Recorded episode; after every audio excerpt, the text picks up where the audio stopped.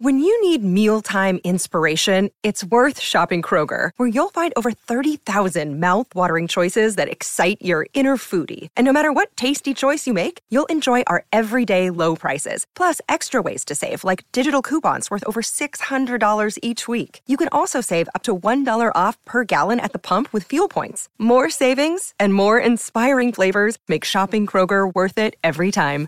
Kroger, fresh for everyone. Fuel restrictions apply. Dans quel ordre faut-il manger ces aliments? Merci d'avoir posé la question.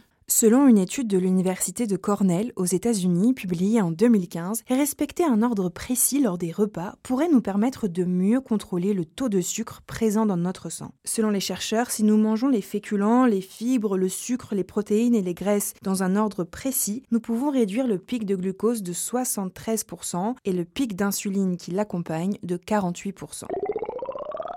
Mais quel est cet ordre à respecter? Les chercheurs recommandent de manger les légumes en premier. Les légumes sont peu caloriques, pauvres en glucose et surtout riche en fibres. Selon Jessine Chospé, biochimiste et auteur du livre Glucose Révolution, les fibres ont trois pouvoirs. Elles réduisent l'action de l'alpha-amylase, l'enzyme qui décompose l'amidon en glucose. Deuxièmement, elles ralentissent la vidange gastrique. Et enfin, elles tapissent l'intestin grêle d'un gel visqueux qui freine le passage du glucose dans le sang. Chacun de ces mécanismes contribue à ralentir la décomposition et l'absorption du glucose, ce qui a pour effet de lisser la courbe de glycémie. Et en quoi est-ce bon pour la santé? Apprendre à contrôler sa glycémie est essentiel pour rester en bonne santé. Comme l'explique Jessine Chospé, cela permet de réduire l'inflammation qui peut causer des douleurs ou des maladies chroniques.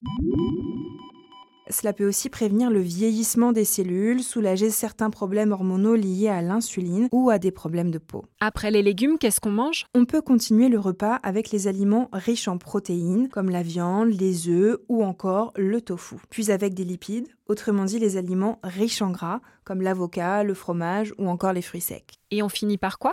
Les glucides, évidemment. On peut citer les féculents comme les pâtes, le riz, le pain ou encore les fruits et autres desserts. En les plaçant à la fin du repas, on s'assure que le sucre passe moins vite dans le sang grâce à la barrière créée par les légumes, les protéines et les lipides. On s'assure ainsi de ne pas créer un pic de glucose trop important dans le corps.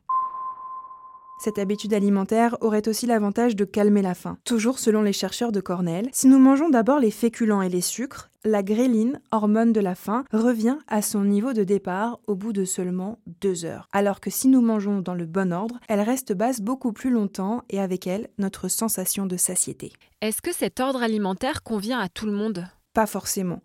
Comme l'indique la nutritionniste Alexandra Murcier dans les pages de Marie-Claire, cette méthode peut présenter des risques pour certaines personnes. Elle met ainsi en garde. Pour celles et ceux qui souffrent de troubles du comportement alimentaire, ce n'est pas forcément recommandé de mettre cette règle en place, car on peut rapidement tomber dans l'orthorexie, autrement dit, l'obsession de manger sainement.